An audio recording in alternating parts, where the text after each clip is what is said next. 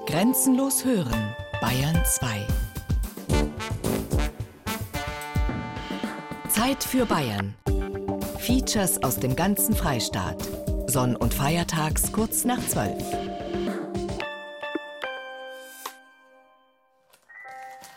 Hey, das schöne Geschenkpapier. Mein Gott. La Dolce Vita. Wieso schenkst du mir eine CD, meine liebe Silvia, wenn ich gar nicht Geburtstag habe? Als Einstimmung. Auf unsere Brunnenreise. Auf unsere Brunnenreise. Die aber nicht nach Rom geht. Bei uns gibt's auch schöne Brunnen. So schön wie der Trevi-Brunnen ist keiner. Du schaust ja auch nicht so gut aus wie die Anita Eckberg. Schaust du vielleicht so gut aus wie der Mastroianni? Und in einen Brunnen steigen tätst du auch niemals mit mir. Dir in den Trevi-Brunnen hinterhersteigen wie der Mastroianni, der Eckberg? In den Brunnen am Lehnbachplatz tät ich mir das trauen. Du? Niemals. Das tätst du nie. Marcello, where are you? Marcello, come here. Verdammt, wir haben kein Brunnengeräusch. Markus, dreh mal den Wasserhahn auf. Von der Badewanne. Marcello, come here. Zu dir? In den Brunnen? Soll ich wirklich? Komm zu mir. Komm. Naja, wenn du meinst. Ja, Marcello. Silvia, wer bist du? Das Wasser weiß es. Hör ihm zu. Wenn alle Brünnlein fließen.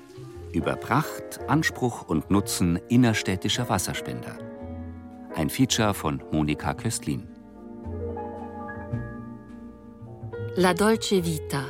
Federico Fellinis Film über den römischen Jetset der 60er Jahre machte nicht nur Anita Eckberg und Marcello Mastroianni weltberühmt, sondern auch jenen Brunnen auf der Piazza Trevi, nach der er benannt ist. Monumental entwächst oder entspringt er gar der Fassade eines Palazzos und öffnet sich wie eine wasserspeiende Bühne zum Betrachter hin. Dieser schaut auf das ovale Brunnenbecken hinab, als säße er auf einer der ansteigenden Sitzreihen eines Amphitheaters. Denn das Becken liegt über zwei Meter unterhalb des heutigen Straßenniveaus.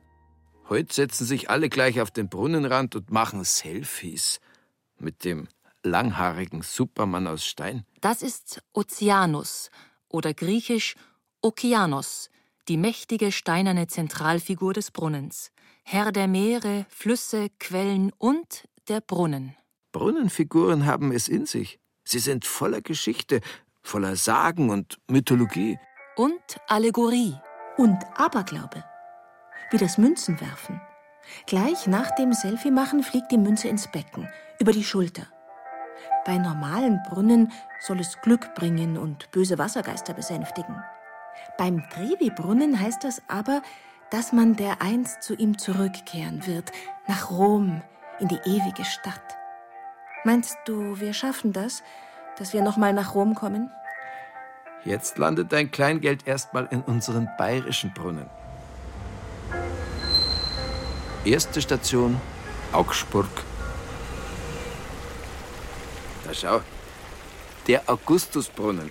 Schaut fast italienisch aus. Ziemlich italienisch sogar. Überlebensgroß steht die Bronzeskulptur des römischen Kaisers Augustus auf der Mittelsäule des nach ihm benannten Brunnens. Nicht nur dem Brunnen, sondern ganz Augsburg hat er seinen Namen gegeben.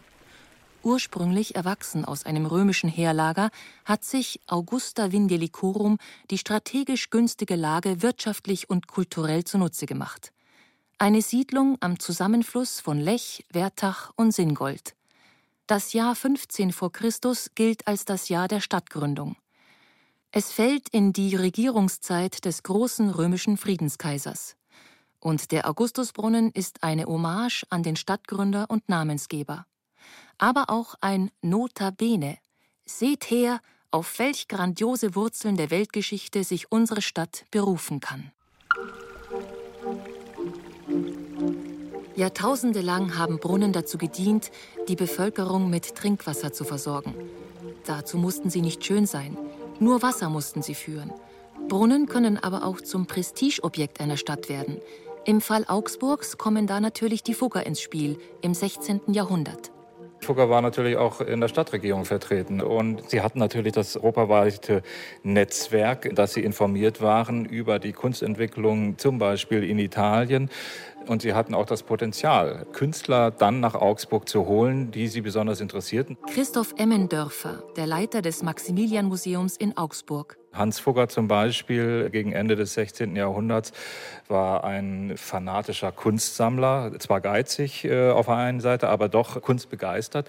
Und er hat immer wieder aus Italien Künstler kommen lassen. Unter anderem war er es auch, der Hubert Gerhard nach Süddeutschland kommen ließ. Hubert Gerhard, der später dann der Hofbildhauer der Wittelsbacher wurde, war anfangs für eine kurze Zeit für die Fugger tätig. Deshalb werden wir dem genialen Bildhauer Hubert Gerhard auch wieder im Laufe der Brunnengeschichte Münchens begegnen. Dabei war der, wie etliche seiner Zunft, kein Italiener. Hubert Gerhard war einer der vielen Bildhauer, die in den Niederlanden groß geworden waren. Eigentlich hieß er wohl Heubert Gerritz, kam aus Hertogenbosch und war offensichtlich ein dort gut ausgebildeter und ehrgeiziger junger Mann und tat, was solche jungen Männer taten. Sie gehen nach Italien, um weiter zu lernen. Die Kunsthistorikerin Dorothea Diemer.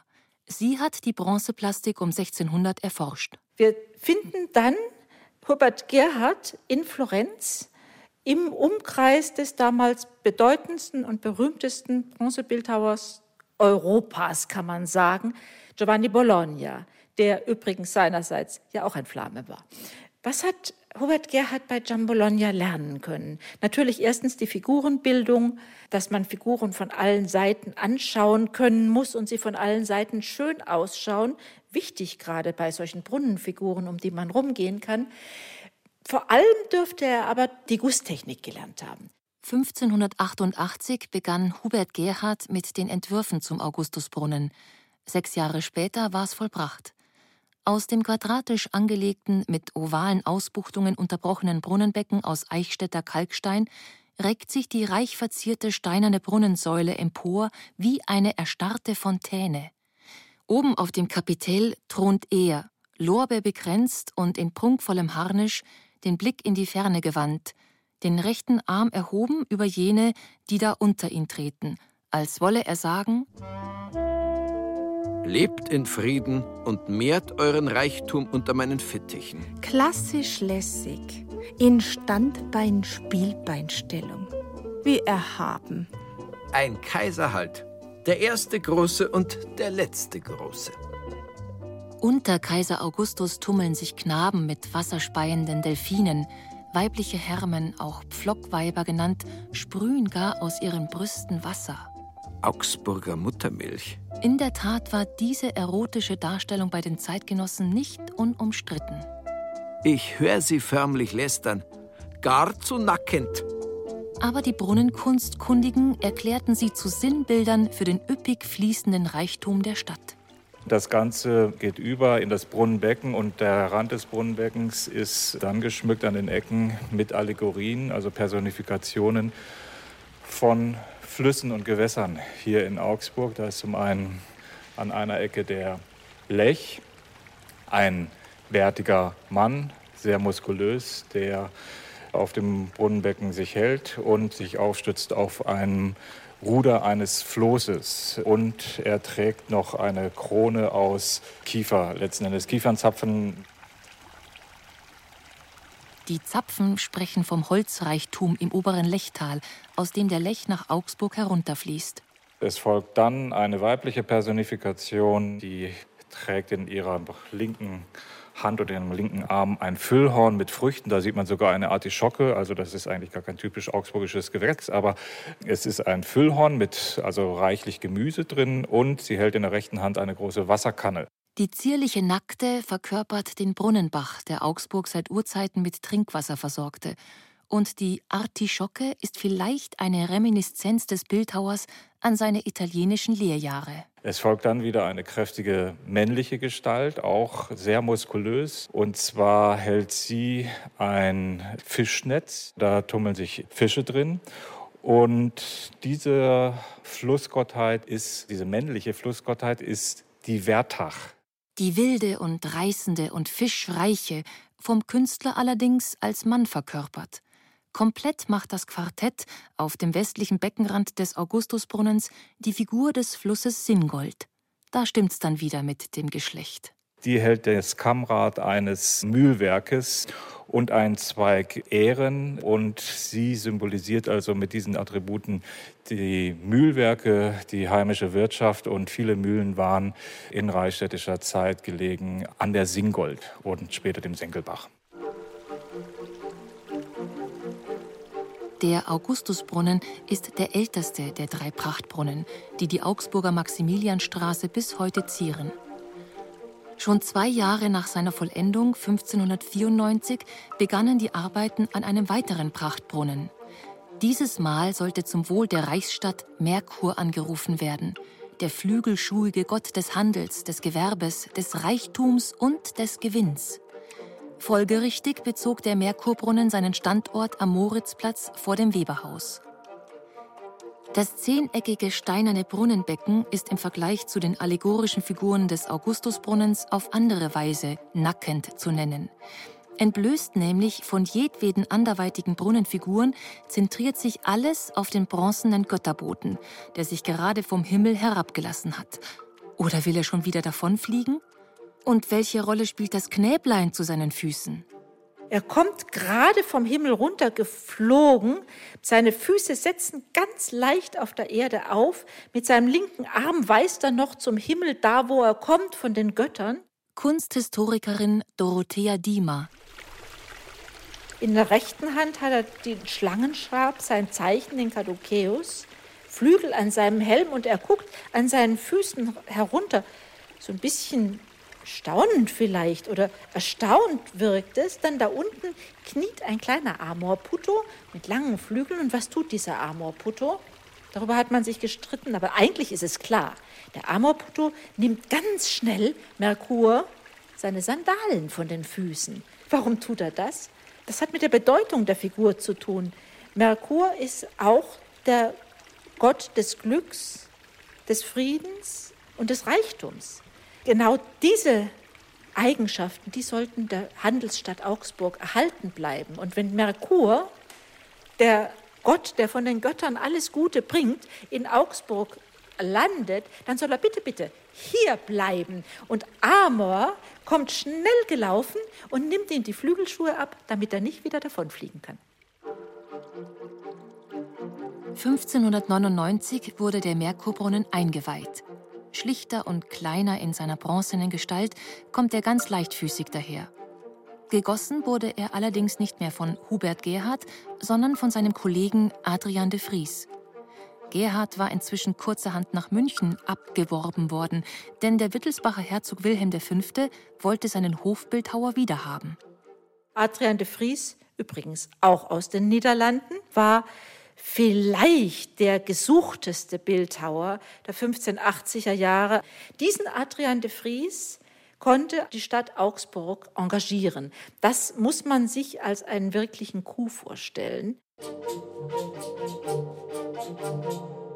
Der Herkulesbrunnen.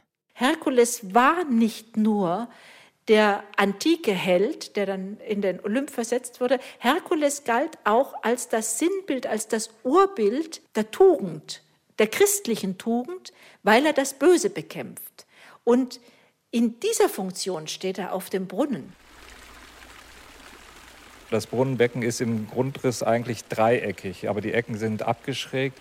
Dann sitzt in dem Brunnenbecken eine dreieckige Brunnensäule und auf dieser Brunnensäule, das ist wie ein Tableau vivant, als wenn sich die Figuren gegenseitig stützen und halten. Es beginnt unten mit den Tritonen, die Muscheln halten. Tritonen sind Meerwesen in der antiken Mythologie, die besonders triebhaft sind, die Frauen nachstellen. Und hier fließt das Wasser aus ihren Mündern und aus den Muscheln, die sie in ihren linken Arm tragen.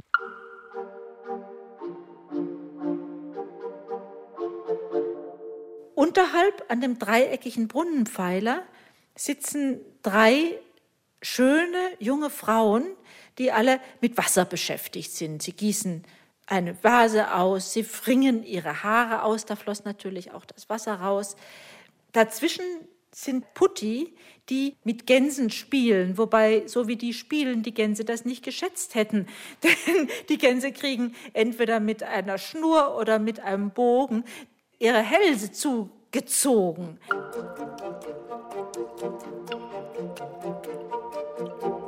Dann kommt das Ende des Brunnenpfeilers und da steht dann die monumentale 3,50 Meter große Gruppe des Herkules, der mit der siebenköpfigen Hydra kämpft. Das ist ein grauenhaftes Monster mit aufgerissenen Maul und scharfen Zähnen. Und er stranguliert dieses Monster mit dem Hals des einen Tieres und schlägt dann mit seiner brennenden Fackel auf das Tier ein oder ist gerade dabei gezeigt, wie er ausholt zum Schlag und mit dem linken Bein tritt er auf den Leib dieses Ungeheuers, drückt es nieder, macht es gewissermaßen schlagfertig, um ihm eins überzuziehen. Und das Ganze natürlich in heroischer Nacktheit. Also das ist eine ungeheure Dramatik. Ach, jetzt bin ich auch erschlagen von so viel Kunstgeschichte. Der Cappuccino tut jetzt gut. Wie kriegt man das bloß hin, aus Metall so lebendige Figuren zu gestalten? bei denen in jedem Muskel eine Bewegung lauert, dass du gerade meinst, gleich geht der Film weiter. Zweite Station, Nürnberg. Gar nicht so mächtig, wie es auf den Fotos immer wirkt, erhebt sich die Doppelburg über die Lorenzer und die Sebalder Stadt. So benannt nach ihren jeweiligen Pfarrkirchen St. Sebaldus und St. Lorenz. Gemeinsam sind sie Nürnberg. Die Nürnberger Brunnen erzählen eine im wörtlichen Sinne wechselvolle Geschichte, von den Anfängen mittelalterlicher Trinkwasserversorgung über die Höhepunkte des Kunsthandwerks im 15. und 16. Jahrhundert, das sich natürlich auch in der Brunnenbaukunst ausgedrückt hat, bis heute. Längst haben Brunnen ihre eigentliche Aufgabe als lebensnotwendige Trinkwasserspender verloren. Vielmehr stellen sie städtebauliche Ereignisse dar. Sie bieten sich als Treffpunkte an für Freunde, für Bekannte, zum Kennenlernen von Fremden und zur nicht nur sommerlichen Erfrischung. Kein Trinkwasser steht bei vielen auf den Brunnenrand geschrieben. Aus den Düsen, Hähnen und Röhrchen der meisten Brunnen fließt heute umweltgepumptes Brauchwasser. Das ist billiger, wenn auch wartungsintensiv. Vor 600 Jahren aber war das undenkbar. Also Nürnberg ist im 15. und auch 16. Jahrhundert nach Köln die größte Stadt des Reiches, also größer wie Augsburg. Es leben hier Ende des 15. Jahrhunderts 40.000 bis 45.000 Personen innerhalb der Stadtmauern. Das steigert sich bis kurz vor dem Dreißigjährigen Krieg auf 50.000 Einwohner innerhalb der Stadtmauern. Und die müssen ja irgendwo her versorgt werden. Und zwar nicht nur mit Getreide, Brot und Wurst und Käse, sondern auch primär mit Wasser. Und zur Wasserversorgung hat die Reichsstadt ab dem 14. Jahrhundert, weil die eigentlichen Hausbrunnen, Tiefbrunnen, die es in der Stadt gibt, nicht mehr ausreichten, Wasserleitungen gelegt. Michael Diefenbacher, Stadtarchivar von Nürnberg und hörbar ein Zugereister aus Württemberg im Dienste der Nürnberger Stadtgeschichte. Die älteste dieser Wasserleitungen, die Hieserlein oder Unschlitthausleitung, die stammt aus dem Stadtgraben, aus dem alten Stadtgraben, der nicht mehr als Stadtgraben benötigt wurde, weil schlichtweg eine Stadterweiterung.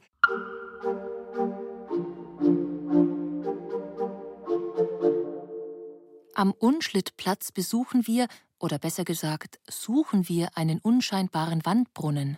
Das ist der älteste Brunnen Nürnbergs das Hieserlein, also der Hieserleinbrunnen, bestehend ursprünglich aus zwei Masken, aus deren Mündern durch ein gebogenes Metallrohr das Wasser floss. Nur eine hängt noch. Und mit Fließen und Plätschern ist es im Jahr 2016 auch nicht weit her. Das Unschlitthaus wird saniert.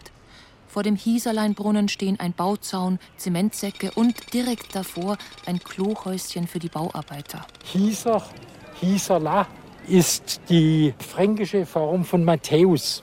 Und Matthäus ist im Spätmittelalter unter anderem als Maske, als Scherzmaske in Scherzeraden und in Fasnachtsspielen wird er aufgegriffen. Und Sie haben ja gesehen, der Hiseleinbrunnen ist eine kleine Maske oder waren früher zwei Masken, die das Wasser ausspucken. Und da kann man auch den Namen Matthäus und diese Masken des Spätmittelalters mit Hieserlein verbinden. Ursprünglich befand sich der Hieserleinbrunnen zwischen 1370 und 1380 erbaut auch nicht an einer Hauswand, sondern im Stadtgraben an der inneren Stadtmauer. Aber Nürnberg wuchs und wuchs und die innere Stadtmauer musste aufgegeben werden. Die Mauern wurden natürlich nicht abgerissen, sondern zu Teilfassaden neuer Gebäude, sogenannter Versorgungshäuser. Das Unschlitthaus war ursprünglich ein Getreidespeicher. Zudem beherbergte es das sogenannte Ochsen- und Unschlittamt, das dem Haus bis heute seinen Namen gibt. Unschlitt war der Talg, den man aus geschlachteten Ochsen gewonnen und etwa als Schmiermittel für die Narben der Lastkarren benutzt hat. Und als dann das Unschlitthaus gebaut wurde, um 1480 bis 1490, wurde die Brunnenleitung unter dem Haus durchgezogen und da eingefasst. Also da war dann der Iserleinbrunnen.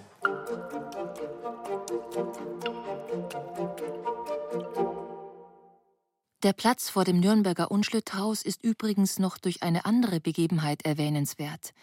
Eine Begebenheit von europäischer Bedeutung, betont Stadtarchivar Michael Diefenbacher. Hier ist der Platz, wo 1819 ein vor sich hinstammelnder junger Mann aufgetaucht ist, der dann in die Obhut Nürnberger Bürgerlicher oder Patrizier und Bürgerlicher gekommen ist der dann zu Versuchsobjekten der Erziehung geworden ist, nämlich Kaspar Hauser. Dass Kaspar Hauser bei seinem Auftauchen am Hieserleinbrunnen dort seinen Durst gestillt hat, ist von keiner Quelle belegt.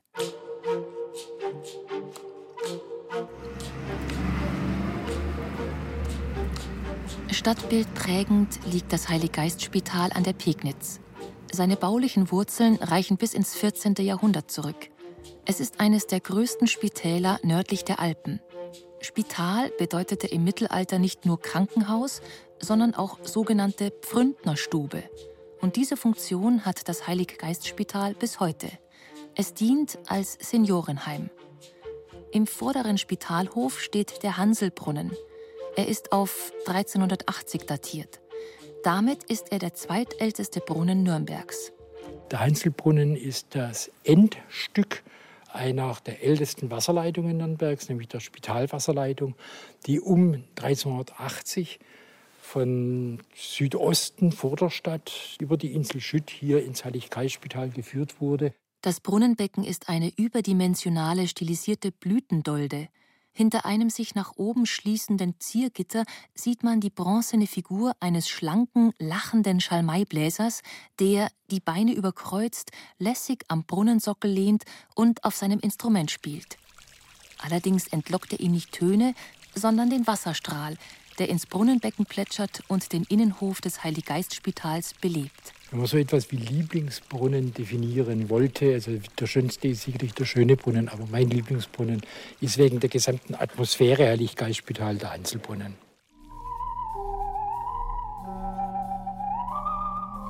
Kurios. Was ist das? Ein Brunnen? Wenn das drunter ist, was auf der Bauplane abgebildet ist, dann ist es ein Brunnen. Also zu dem schönen Brunnen kann man sagen, zunächst einmal aktuell, man sieht ihn nicht, weil er eingerüstet ist. Aber ansonsten ist es einer der beeindruckendsten Brunnen, ich würde sagen sogar nördlich der Alten. Ja, wunderbar.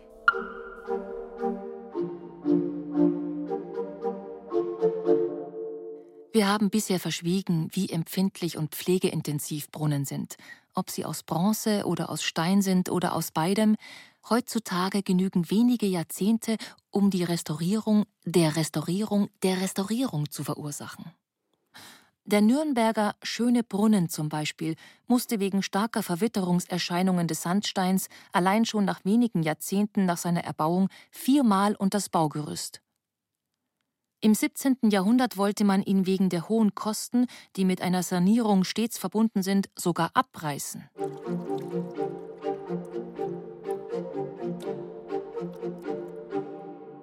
Schon 200 Jahre vor den Augsburgern, Ende des 14. Jahrhunderts, kamen die Nürnberger auf die Idee, sich einen Brunnen zu leisten, der die städtische Wohlhabenheit repräsentierte.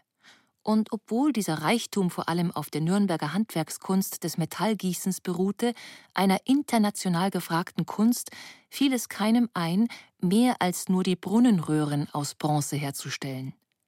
Stattdessen entstand eine gotische Fiale, quasi eine Kirchturmspitze, ganz aus Sandstein. 19 Meter hoch und verziert mit einer Vielzahl von ebenfalls aus Sandstein modellierten Brunnenfiguren, die zeitgenössische Gewänder tragen. Ich sehe gar nichts. Ich specht mal unter die Bauplane. Sacre.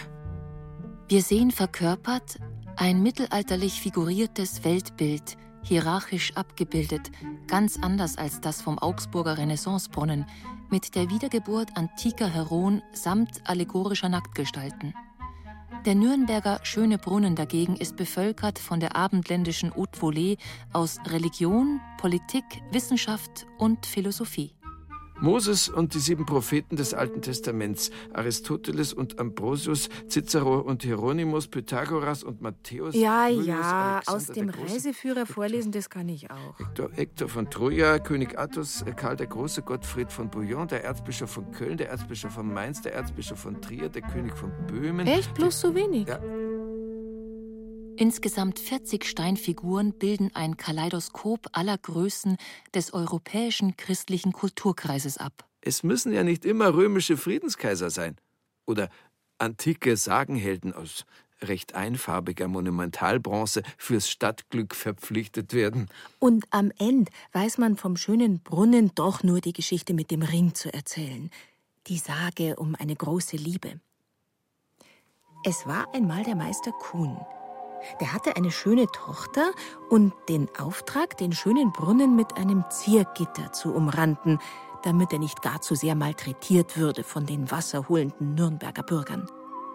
Der Meister Kuhn hatte aber einen Gesellen, der sich gerade so sehr um des Meisters Tochter wie um die handwerkliche Herstellung des Brunnengitters bemühte. Das war Meister Kuhn gar zu viel, und als es offenbar und gewissermaßen auch noch schlüpfrig wurde, warf er den Gesellen lautstark aus der Werkstatt.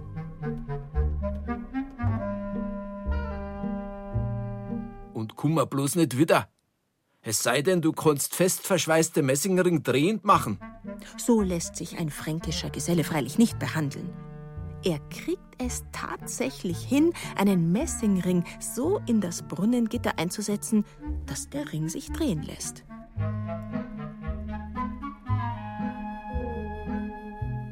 Ja, Sabalot, weil hat denn der das jetzt gemacht?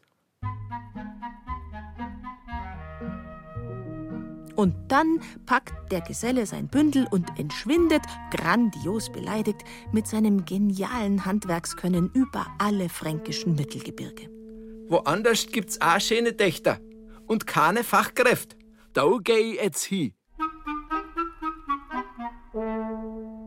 Eine ganz kuriose Geschichte hat der Neptunbrunnen, entstanden zwischen 1660 und 1668. Er steht heute im Nürnberger Stadtpark. Ein Brunnen mit Ersatzheimat, ja sogar auch ein Ersatzbrunnen. Ursprünglich sollte er nämlich den schönen Brunnen auf dem Hauptmarkt ersetzen, als Denkmalsbrunnen in Erinnerung an die Nürnberger Friedensverhandlungen, die den Dreißigjährigen Krieg endgültig abschlossen. Längst war der schöne Brunnen den Nürnbergern ein Dorn im Auge. Dieser inzwischen völlig aus der Zeit ragende Kirchturm ohne Unterleib, viel zu teuer in seiner Unterhaltung, sollte weg. Der Neptunbrunnen. Ja, da steigen kraftvoll wasserspeiende Pferde aus dem flachen Brunnenbecken auf, an dessen Brüstung man sich trotzdem sitzend wunderbar entspannen kann. Über allem auf der Brunnensäule steht ein herrischer, langbärtiger, dynamischer Neptun. Wie ein Dompteur blickt er auf seine Kreaturen hinab. Dieser Brunnen war in seiner Figurensprache ganz und gar zeitgemäß. Mit seinen typischen Co-Figuren, drachenreitende Knäblein, Delfine und sogar ein Seelöwe. Dann hat man, als man dieses versucht hat zu realisieren, 1688 festgestellt, dass die Wasserkapazität, also die Schüttung der Schönbrunnleitung, an die ja hätte angeschlossen werden sollen, nicht so viel Kapazitäten ergibt, um diesen Riesenbrunnen zu betreiben. Das ist das Glück, dass der Schönenbrunnen erhalten blieb, sonst wäre der weggekommen und sicherlich zerstört worden. Ohne geeigneten Standort war der Neptunbrunnen freilich überflüssig. Und irgendwann wollte ihn die Nürnberger Bürgerschaft tatsächlich einfach nur noch loswerden. Hundert Jahre lang versuchte man vergeblich, ihn zu verkaufen. Bis 1796, also zehn Jahre bevor die Reichsstattherrlichkeit vorbei war, ein potenter Käufer gekommen ist, nämlich Zar Paul I., der den Brunnen für 66.000 Gulden, was damals eine enorme Summe war, gekauft hat, um ihn in seiner Sommerresidenz und Lustschloss Peterhof Zarskoje Selo, wie es heute heißt, aufzustellen. Das ist der Lieblingssitz nicht nur von Paul I. gewesen, sondern auch von seiner Mutter Katharina der Großen. Wieder 100 Jahre später fiel dem Nürnberger Kommerzienrat Ludwig Gerngroß ein, der Neptunbrunnen muss wieder her, wenigstens als Kopie. Die Nürnberger haben das im 19. Jahrhundert sehr bedauert, dass dieser Brunnen weggekommen ist. Und deswegen wurde im späten 19. Jahrhundert Geld gesammelt und dann vor allen Dingen von einem reichen jüdischen Hopfenhändler letztendlich eine große Stiftung gemacht, die dazu führte, dass 1902 eine Replik dieses Brunnens auf den Hauptmarkt gestellt wurde, aber natürlich nicht anstelle des schönen Brunnens, sondern zusätzlich.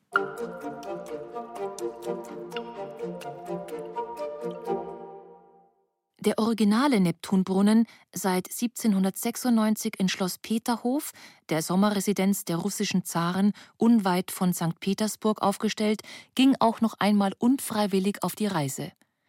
Deutsche Soldaten bauten ihn bei der Belagerung von Leningrad 1943 ab und überführten ihn wieder nach Nürnberg.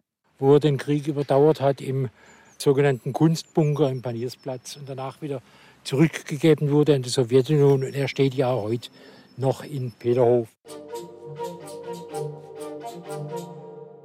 Den Brunnen muss man unbedingt gesehen haben, wenn man in Nürnberg ist.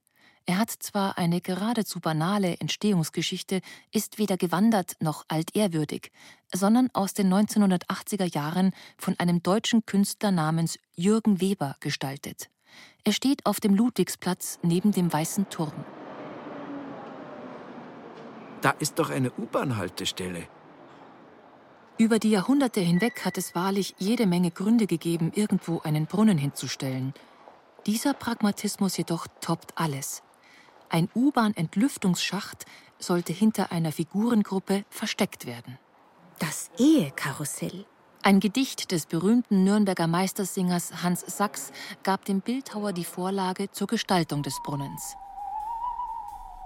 Das bittersüße ehelich Leben von 1541. Gott sei gelobet und geehrt, der ein frump Weib mir hat beschert. Mir, der ich 22 Jahr gehaust hab, Gott gab länger gar. Wie wohl sich mein ehlich Leben hat süß und saures oft begeben, gar wohl gemischt von Freud und Leid, erst auf, dann ab, ohn Unterscheid. Sie hat mir nit stets kochet Feigen, will schwankweis dir ein Teil anzeigen. Sie ist ein Himmel meiner Seel. Sie ist auch oft mein Pein und Hell.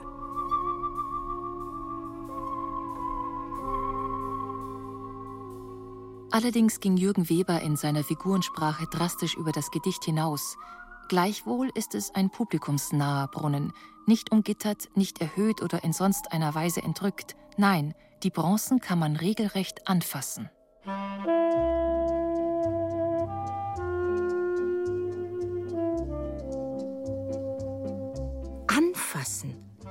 Und kann man da auch reinhupfen? Kann man, aber nur allein. Da ist es nämlich schon ziemlich voll im Brunnenbecken. Es wimmelt von Männlein und Weiblein in allen möglichen Situationen, Konstellationen und Positionen.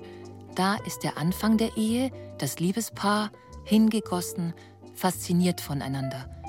Dann hat die Ehe angefangen, die Kinder sind da und jetzt sieht es schon nach erster Krise aus. Er völlig ausgemergelt, sie dem Kuchen verfallen. Mein Frau, die hilft mir treulich nähren, tut mir auch oft das Mein verzehren.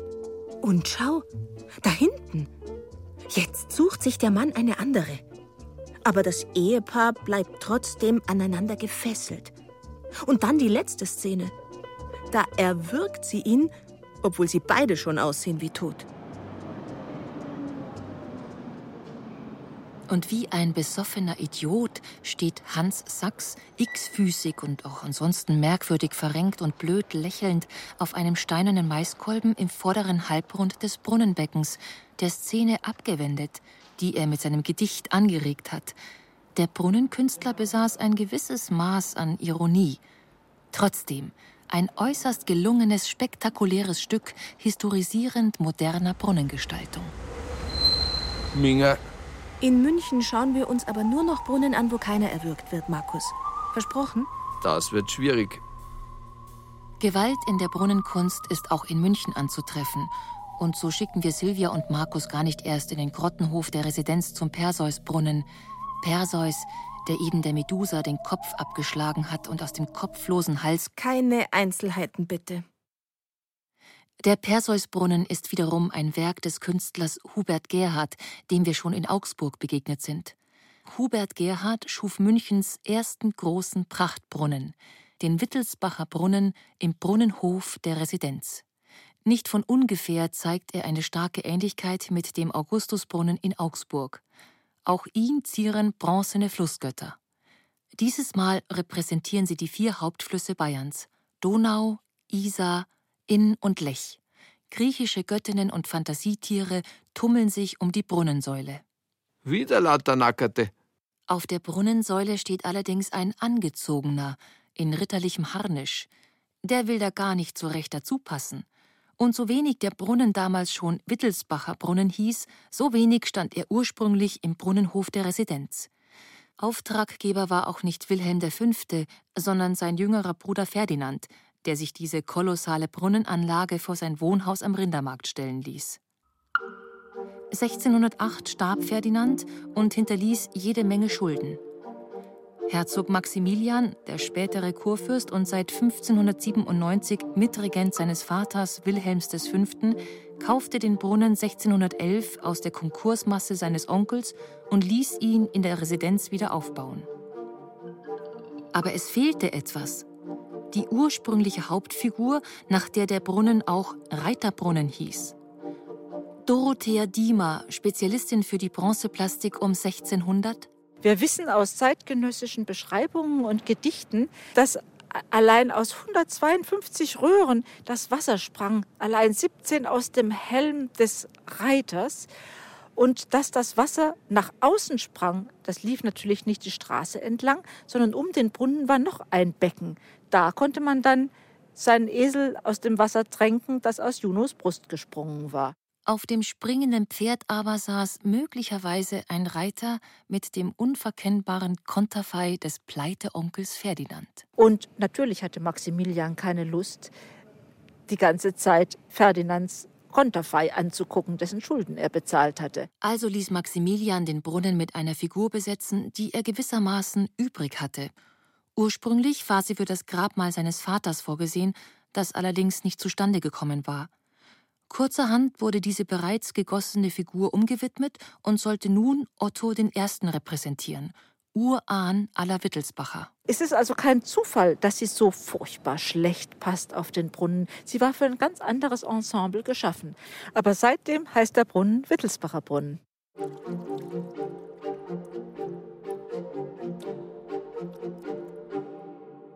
In vielen bayerischen Städten gibt es bis heute sogenannte Wittelsbacher Brunnen zu Ehren der Herrscherdynastie. Allein in München gibt es zwei. Der am Lehmbachplatz ist freilich der bekanntere.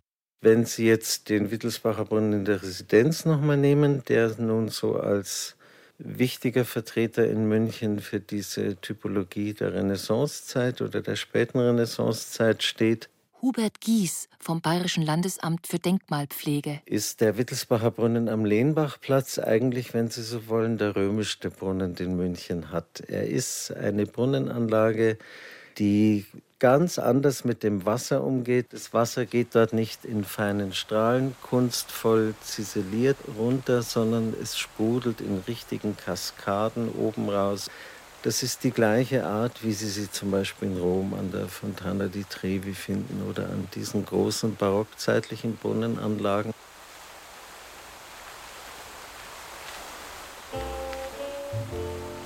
Markus, hörst? Das ist unser Trevi-Brunnen. Ja, ich hör's. Aber ich bin nicht der Marcello Mastroianni und du bist nicht die Anita Eckberg. Und wir springen jetzt auch nicht in den Brunnen hinein. Der Brunnen, den Adolf von Hildebrand dort am Lehmbachplatz geschaffen hat, hat natürlich eine Bedeutung über sich selbst hinaus. Damit befinden wir uns im 19. Jahrhundert in der Zeit des Prinzregenten Luitpold. Er war sozusagen das offizielle Bauwerk zum Abschluss des Baus der Mangfall-Wasserleitung nach München zur Sicherstellung der Wasserversorgung, die ja heute noch einen Großteil des Münchner Trinkwassers bereitstellt und auch im Übrigen für die sehr hohe Qualität unseres Münchner Trinkwassers sorgt. Und um sozusagen diese Leistung, die ja auch mit hygienischen Überlegungen zu tun hatte. Um die Gebühren zu feiern, hat man sich als Abschlussbauwerk am Maximiliansplatz, am Übergang zum heutigen Lehmbachplatz, diesen Brunnen überlegt.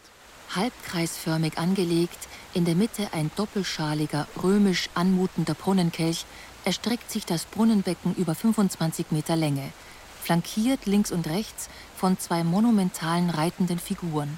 Links auf einem fischschwänzigen Pferd ein steinwerfender Koloss als Sinnbild von Wasserkraft, die auch zerstörerisch sein kann. Rechts eine Amazone auf einem Stier reitend. In einer Schale bringt sie den Münchnern das Wasser dar, die Lebenskraft für die Stadt.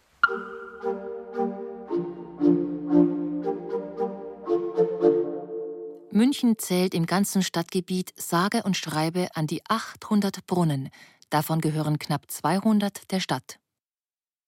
An ihrem Rauschen und Plätschern, Tosen und Spritzen, Strömen und Fließen sollt ihr sie erkennen. Manche sind nur klein, aber berühmt, wie die Brunnen zum Gedenken an Münchner Volkssänger und Volksschauspieler auf dem Viktualienmarkt. Der Weißviertelbrunnen. Der Liesel-Karlstadt-Brunnen. der Reuterjackel.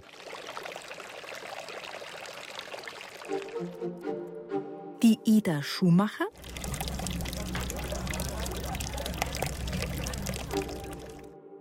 Die Elise Aulinger.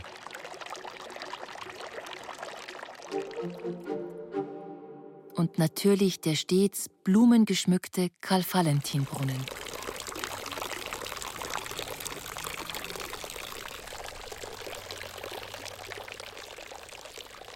Manche Brunnen sind so beliebt, dass ihnen das gar nicht gut tut, erzählt Florian Hochstetter vom Baureferat der Stadt München.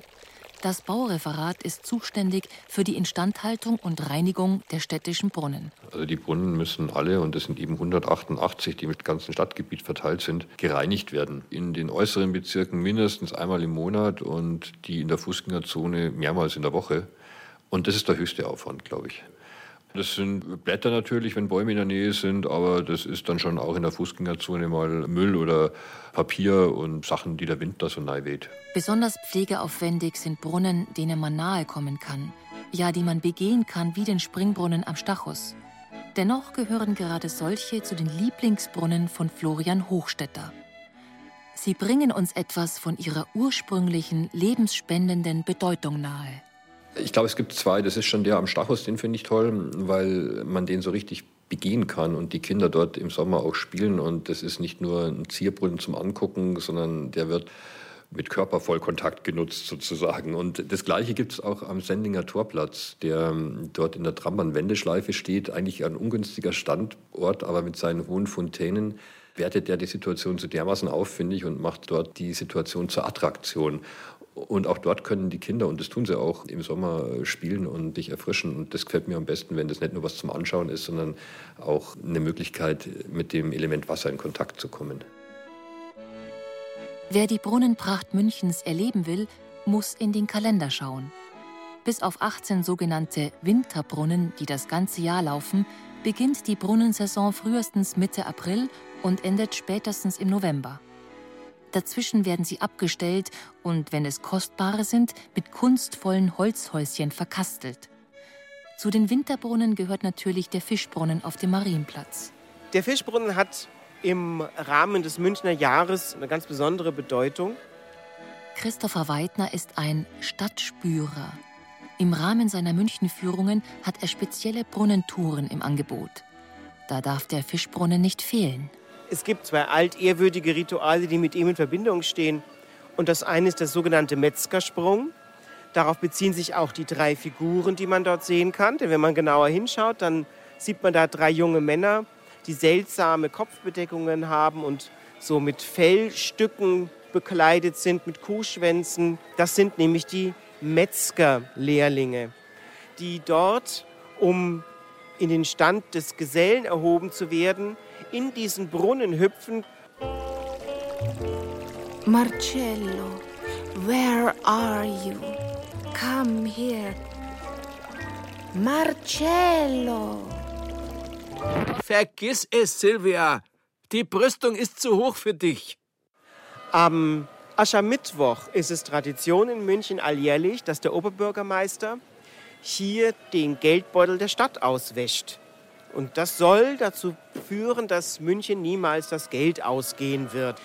Danach dürfen alle anderen Münchner Bürger ebenfalls den Geldbeutel an diesem Tag auswaschen. Und das soll das Geld schön in der Kasse halten.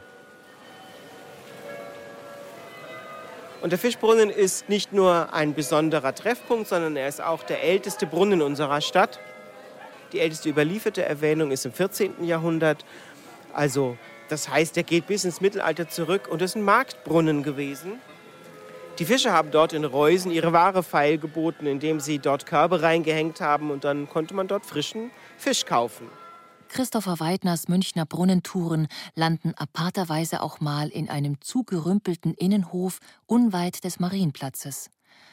Grad so traurig wie das Hieserlein in Nürnberg ragt da ein kleiner Hausbrunnen, vergessen aus der Wand, liebevoll verziert mit zwei bronzenen Spatzen über dem trockenen Ausgusshahn sollten sie wohl jene geschwätzigen Mägde karikieren, die sich hier einst beim Füllen ihrer Wassergefäße den neuesten Nachbarschaftsklatsch zugezwitschert haben?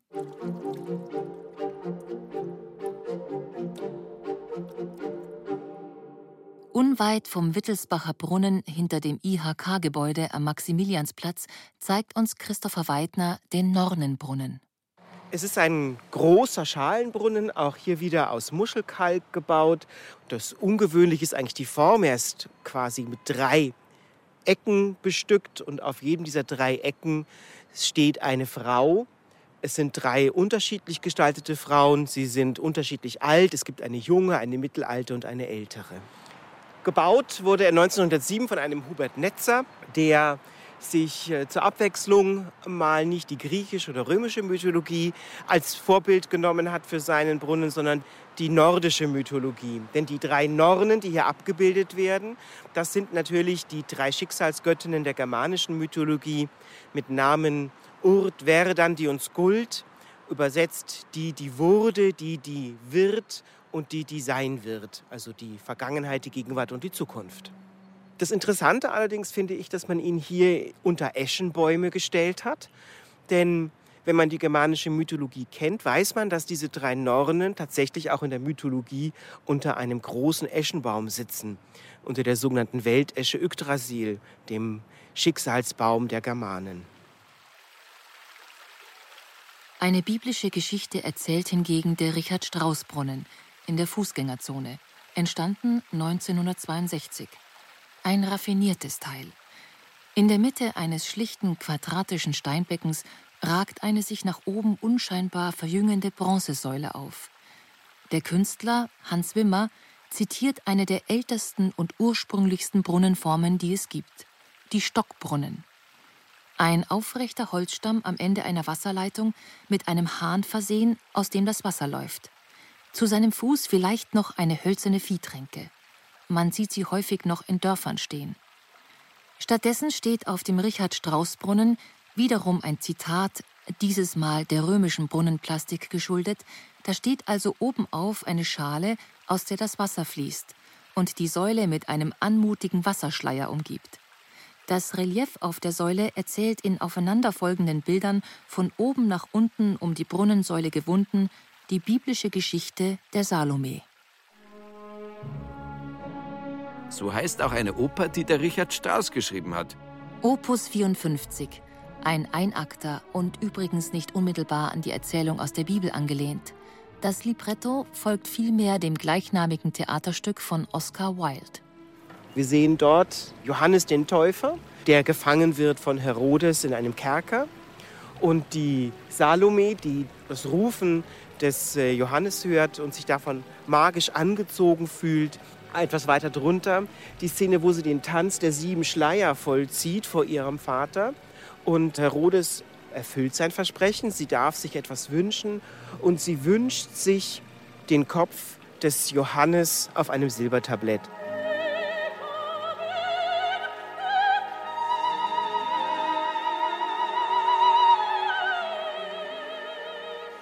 Sie bekommt den Kopf, man sieht das weiter unten. Man sieht nämlich dort den abgeschlagenen Rumpf. Dort unten liegend der Kopf fehlt. Und wenn wir wieder ein Stück zurückgehen, sehen wir, wo der Kopf gelandet ist. Da sehen wir eben den Henker, der den Kopf an seinen Haaren in die Höhe hält. Und dann gehen wir wieder ein Stück drunter und dann sehen wir dort unten die Salome, wie sie sich über den Kopf beugt, der auf der Silberschale liegt, und den Kopf küsst. I, wir hatten doch ausgemacht, keine Brunnengewalt mehr. Marcello. Wir gehen jetzt zurück zum Wittelsbacher Brunnen am Lehnbachplatz. Zum römischsten aller bayerischen Brunnen. Und setzen uns in ein Café. Aber davor steige ich noch in den Brunnen hinein. Wie die Anita Eckberg in den Trevi-Brunnen. Und du mir hinterher, ja? Wie der Marcello Mastroianni. Viele Brunnen hätten wir noch besuchen und bestaunen können, in München, in Nürnberg, in Augsburg und in anderen bayerischen Orten. Sie repräsentieren Geschichte, Stadtgeschichte, Wirtschaftsgeschichte, Herrschaftsgeschichte, Kunstgeschichte, Kulturgeschichte. Mit ihrem Rauschen beleben sie unsere Fantasie und bringen uns zum Träumen. Nichts ist trauriger von Gestalt als ein trocken gefallener Brunnen. Wo kein Wasser, da kein Leben. Einige Brunnen sind viel beachtet, andere scheinen verwunschen und wollten wohl wach geküsst werden. Jetzt stell dich nicht so an. Hose, Schuhe, alles nass. Küss mich. Mitten im Brunnen, vor den ganzen Leuten da. Küss mich. Die Japaner fotografieren uns schon. Küss mich. Silvia, bitte, bitte, lass uns gehen. Ein Eis essen.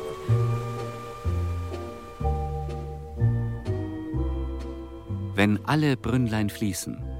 Über Pracht, Anspruch und Nutzen innerstädtischer Wasserspender. In der Reihe Zeit für Bayern hörten Sie ein Feature von Monika Köstlin. Die Erzählerin war Anna Riedl. Als Silvia hörten Sie Susanne Schröder. Als Markus Burchard Dabinus. Studiotechnik Josuel Tegarten. Regie Josef Berlinger. Redaktion Gerald Huber.